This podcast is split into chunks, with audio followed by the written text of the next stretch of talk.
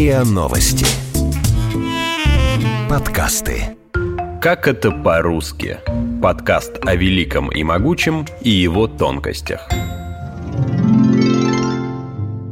Словари нужны для того, чтобы понимать незнакомый язык. И поэтому, я считаю, довольно о многом говорит существование словарей школьного сленга. То есть получается, что разрыв между поколениями настолько большой, что для старшего поколения молодежь говорит будто бы на иностранном языке. Эх, отцы и дети, как говорится. Точнее, как говори лось. Потому что сейчас говорят бумеры и зумеры.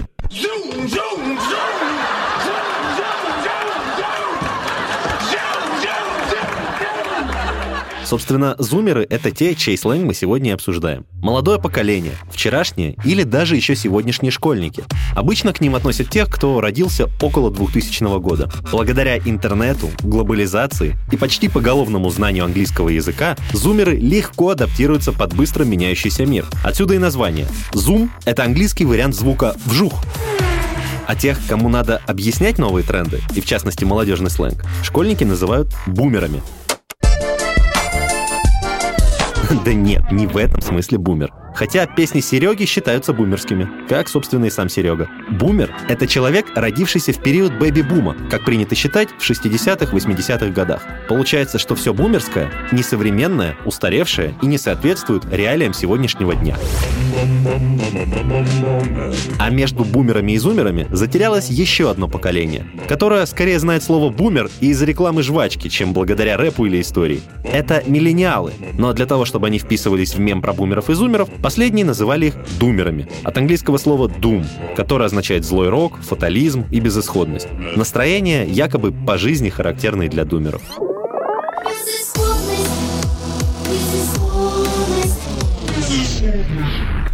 Тут я хотел вставить музыку из игры Doom на самом деле, но она старая и поэтому скорее бумерская. Но, к слову, значительная часть современного школьного жаргона пришла как раз из игр.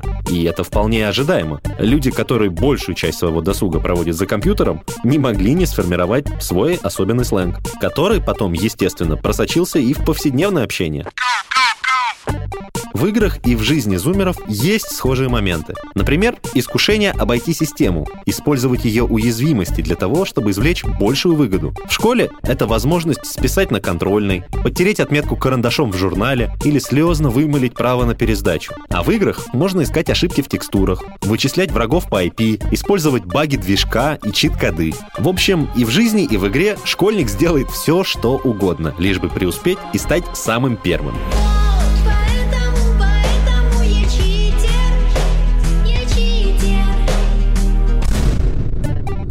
Читер от английского cheat – жульничать, обманывать. Если человек использует дополнительные, сторонние, запрещенные способы победы, он читер. В принципе, это слово далеко не новое, его в школьные годы использовал еще мой начальник. Но и современные школьники его юзают.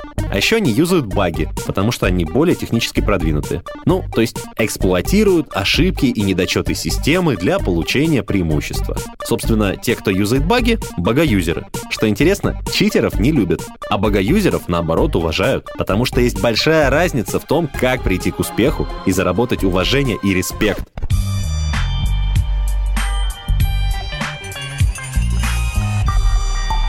Зато достижениями, которых ты достиг по понятиям, можно и пофлексить. Ну, то есть покичиться, понтануться словом. По-английски флекс значит сгибать, скручивать. Изначально флексили представители хип-хопа. Они танцевали, и особо сложные и зрелищные движения вызывали всеобщее восхищение. Мол, ничего себе ты флексишь. Потом рэперы стали хвастаться не классными танцами, а богатствами, машинами и папками. И слово «флексить» расширилось по смыслу до простого «хвастаться» и «выпендриваться» пацанский флекс.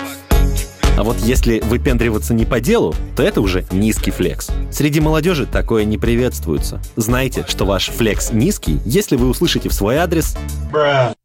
Нет, это не кого-то тошнит. «Бра» — это вторая жизнь обращения «бро». Еще иногда его произносят так, как оно пишется на английском. Брух. Но вообще это упрощенное и сокращенное от английского brother. Брат. Брат, братан, братишка, когда меня отпустят? Однако между бро и брух есть разница. Если бро — это обращение полное дружбы и сердечной радости, то это скорее ну, сочувствующее разочарование, что ли? Типа, бра, ну ты серьезно? Особенно актуально, когда кто-то сморозил глупость, очень-очень тупо ошибся на ровном месте или выложил в сеть что-нибудь кринжовое. Милорд, вы запустили кринж. Люди покидают нас. В буквальном переводе с английского cringe значит съеживаться, потому что именно это и происходит, когда мы испытываем это чувство. Мы отводим глаза, вжимаем голову в плечи, ведь когда мы кринжуем, мы ощущаем стыд за другого человека или за неловкую ситуацию. Собственно, самый близкий аналог кринжа в русском языке — это испанский стыд. Блин, это было кринжово.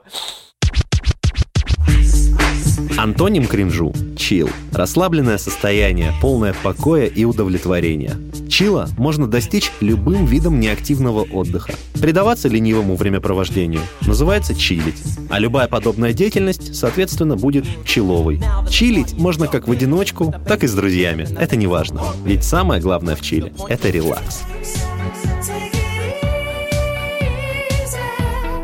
Дословном переводе с английского chill означает озноб или морозец. Ближайший русский аналог — это слово «прохлаждаться». Однако оно несет более резкий и негативный оттенок, чем чилить. Chill встал в тот же ряд крутых сленговых словечек, что и cool в свое время, и ice из рекламы жвачки, которая была популярна лет 10 назад. Вообще я не понимаю, честно говоря, почему отдых и крутизна так часто ассоциируются со льдом и холодом. Sub-Zero wins. Fatality. Как бы там ни было, и чил, и кринж — это разновидности вайба. Вайб — это эмоциональное состояние, возникающее при общении с кем-либо или контакте с чем-либо. Настроение, создаваемое каким-либо местом или явлением. На русский, в зависимости от ситуации, можно перевести как атмосферу или как флюиды.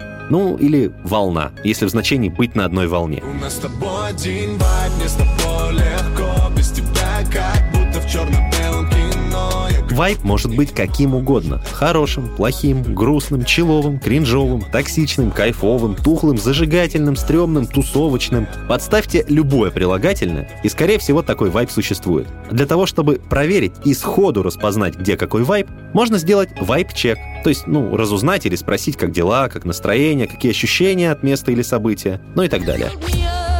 Собственно, словосочетание «вайп-чек» стало синонимичным вопросу «как дела?» и порой используется вместо него. Главное — чекать вайп осторожно, ведь испоганить атмосферу или настроение неосторожными словами очень легко. Это называется «убить вайп», а убийца вайба становится vibe killer ом.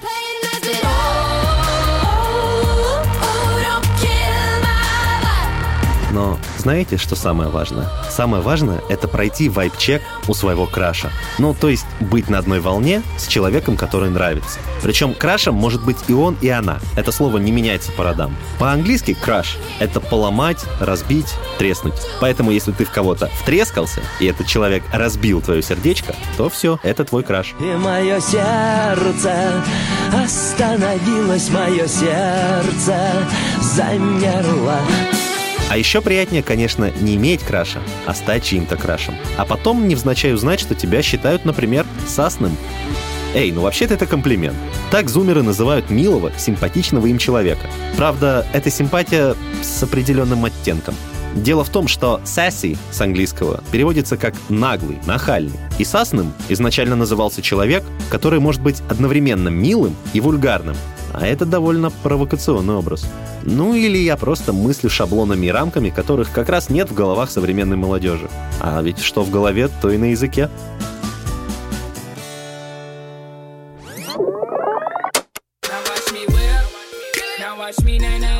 Вы слушали эпизод подкаста «Как это по-русски». Подписывайтесь на подкаст на сайте ria.ru в приложениях Apple Podcasts и CastBox. Комментируйте и делитесь с друзьями.